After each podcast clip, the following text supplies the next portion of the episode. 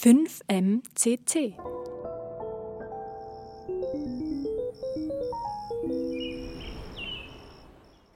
Wenn wir unsere Landwirtschaft dem Klimawandel anpassen wollen, wohin bewegen wir uns da?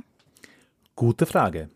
Lass mich dir heute eine Antwort von unzähligen geben. Kennst du Quinoa?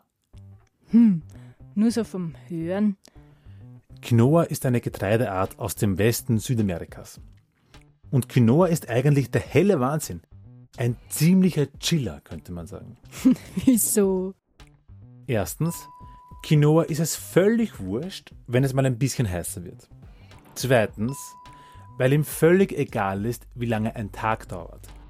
Andere Pflanzen sind da sehr empfindlich und pingelig und wollen genaue Anzahl an Sonnenstunden haben und Schönheitsschlaf, bla bla bla. Quinoa nicht. Und drittens, Quinoa ist eine der Pflanzen, die besonders gut mit Salz umgehen können. Also man kann Quinoa sogar mit salzigem Wasser gießen. Das ist ursuper, weil wir mit Süßwasser sparsam umgehen müssen. Sehr cool. Ja, aber noch nicht ganz. Für die industrielle Nutzung, den Anbau im großen Stil also, lässt sich die Superpflanze noch nicht so gut nutzen. Perfektion an den falschen Stellen? Naja, für die Landwirtschaft in größerem Stil muss Quinoa noch besser gezüchtet bzw. verändert werden, dass sie landwirtschaftlich gut genutzt werden kann. Aber sie wird doch schon irgendwo kultiviert und ich dachte, sie sei so chillig. Naja, die Pflanze ist nicht wirklich anspruchsvoll, aber man will Ernteausfälle möglichst vermeiden können. Und darum ist es zum Beispiel wichtig, dass die Pflanze einen stabilen Stängel hat, um bei starkem Regen nicht umgeknickt zu werden. Solche Eigenschaften will man noch herauskitzeln aus der Pflanze. Ich glaube, ich habe Quinoa noch nie gesehen, außer fertig im Supermarkt. Wo wird er denn angebaut? 99% kommen immer noch aus den Ursprungsländern, Bolivien und Peru. Dort wird er nicht immer unter sehr romantischen Bedingungen, wie uns das Vorstellen, produziert. Wie meinst du denn das?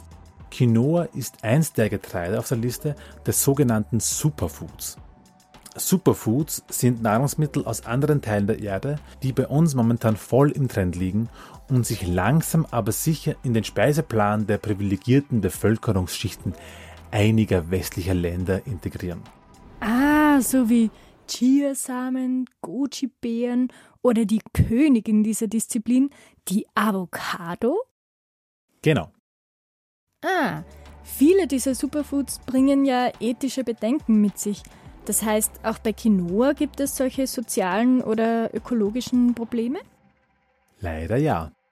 Lebensmittel, die wir nun neu in unseren Supermärkten finden, werden von irgendwo angekauft und dieser Handel ist oft ein schmutziges Geschäft. Davon bekommen wir im Supermarkt allerdings gar nichts mehr mit. Auch Quinoa hat so eine problematische Geschichte. Es wird darüber diskutiert, ob der Quinoa-Export nun gut oder schlecht ist für die einheimische Bevölkerung. Also besser geworden ist nichts durch den Verkauf?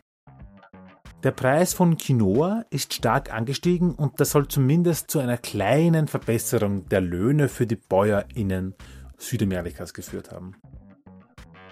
Ich sehe schon. Da das alles aber zusammenhängt in einem großen, komplizierten Netzwerk, können wir uns das doch einfach auch auf die Liste packen.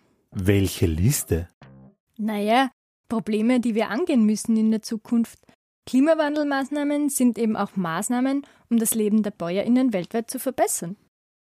Ja, das hast du ganz richtig erkannt. Fünf Minuten Climate Chance für BäuerInnen. Ich würde es ihnen echt vergönnen. Jupp, immerhin ernähren diese LandwirtInnen die Welt. Quinoa essen ist übrigens auch gut für dich. Die Samen sind reich an Proteinen, Ballaststoffen, Vitamin B und Mineralstoffen. Damit schlagen sie Reis und Weizen im Nährstoffrennen um Längen. Alles in allem also, Quinoa ist cool. Quinoa wird vielleicht eine Pflanze der Zukunft sein? Yes. Unter ökologischen und fairen Bedingungen hergestellt, definitiv. Auch die ersten Bauernhöfe in Österreich haben schon mit dem Anbau gestartet. 5MCC